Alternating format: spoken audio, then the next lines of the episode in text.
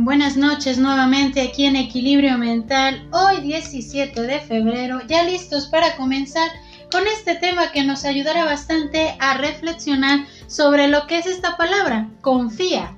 Cuando nosotros nos referimos a esta parte de confía, ¿qué es lo primero que se nos puede venir a la mente? Vamos a dejar este pequeño espacio para pensar cuando yo escucho la palabra confía, ¿qué es lo primero que pienso?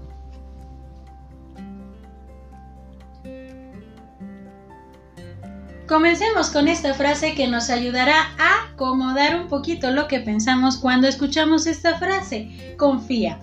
Un pájaro posado en un árbol nunca tiene miedo de que la rama se rompa, porque su confianza no está en la rama, sino en sus propias alas.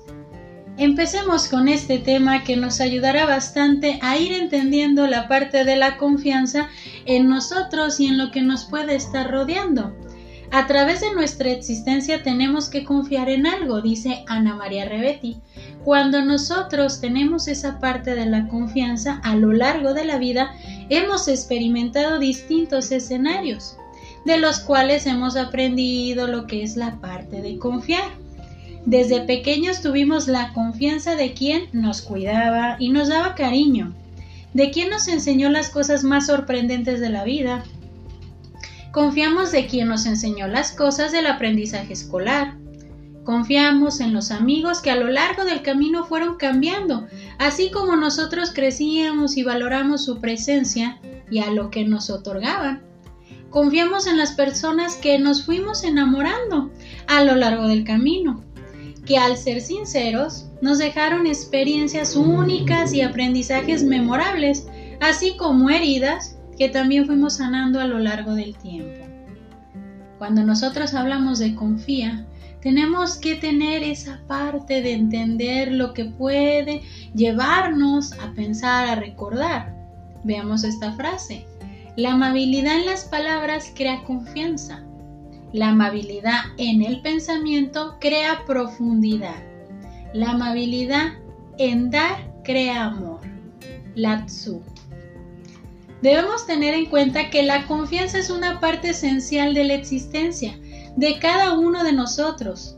Si bien tuvimos confianza al empezar a caminar, así como salir por primera vez solos, cuando entramos a un trabajo nuevo, aún a pesar de las múltiples miedos o desafíos a los que nos íbamos a experimentar.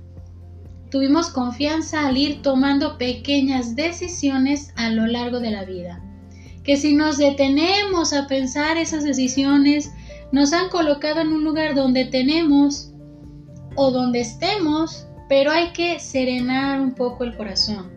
Cuando decimos que estoy en donde estoy por lo que decidí, hay decisiones que tomamos directa y otras que son de forma indirecta y que con ello nos lleva a transitar caminos nunca pensados y que muchas veces pensamos que serán difíciles de recorrer. Pero una vez hecho esto en el camino se vuelve familiar. Y con ello lo vemos como parte de nuestro andar y nuestro aprendizaje constante. Hay que entender la parte de la confianza como ese aprendizaje constante. La confianza tiene que ser una parte de actitud, pero sobre todo una decisión al momento de lo que nosotros vamos creciendo, de lo que nosotros vamos experimentando. Entonces, veamos este cuento que nos ayudará bastante a ver la parte de esa confianza. Un lugar en el bosque. Esta historia nos cuenta un famoso rabino jadico, Baal Sem Tov.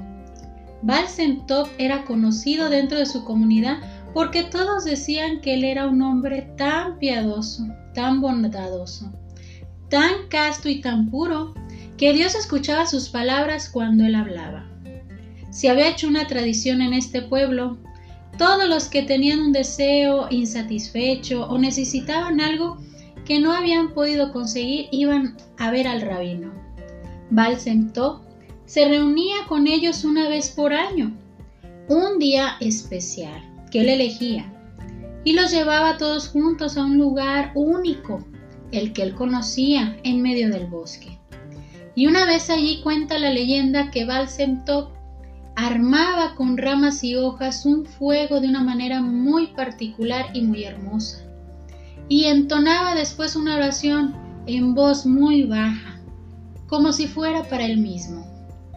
Y dicen que Dios gustaba tanto de esas palabras que Balsentop decía, se fascinaba tanto con el fuego armado de esa manera, quería tanto esa reunión de gente en el lugar del bosque, que no podía resistir el pedido de Balsentop y concedía todos los deseos y todas las personas que allí estaban. Cuando el rabino murió, la gente se dio cuenta de que nadie sabía las palabras de Balsentop. Decía cuando todos juntos iban a pedir algo. Pero conocían el lugar en el bosque, sabían cómo armar el fuego. Una vez al año, siguiendo la tradición de Balsentop, había instituido todos los que tenían necesidades y deseos insatisfechos se reunían en ese mismo lugar en el bosque. Prendían el fuego de la manera en que habían aprendido del viejo rabino y como no conocían las palabras, cantaban cualquier canción o recitaban un salmo o solo se miraban y hablaban de cualquier cosa en ese mismo lugar alrededor del fuego. Y dicen que Dios gustaba tanto del fuego encendido, gustaba tanto de ese lugar en el bosque y de esa gente reunida, que aunque nadie decía las palabras adecuadas, igual concedía los deseos a todos los que allí estaban. El tiempo ha pasado y de generación en generación la sabiduría se ha ido perdiendo. Y aquí estamos nosotros. Nosotros no sabemos cuál es el lugar en el bosque, no sabemos cuáles son las palabras, ni siquiera sabemos encender el fuego de, a la manera que Bacentó lo hacía. Sin, ver, sin embargo, hay algo que sí sabemos.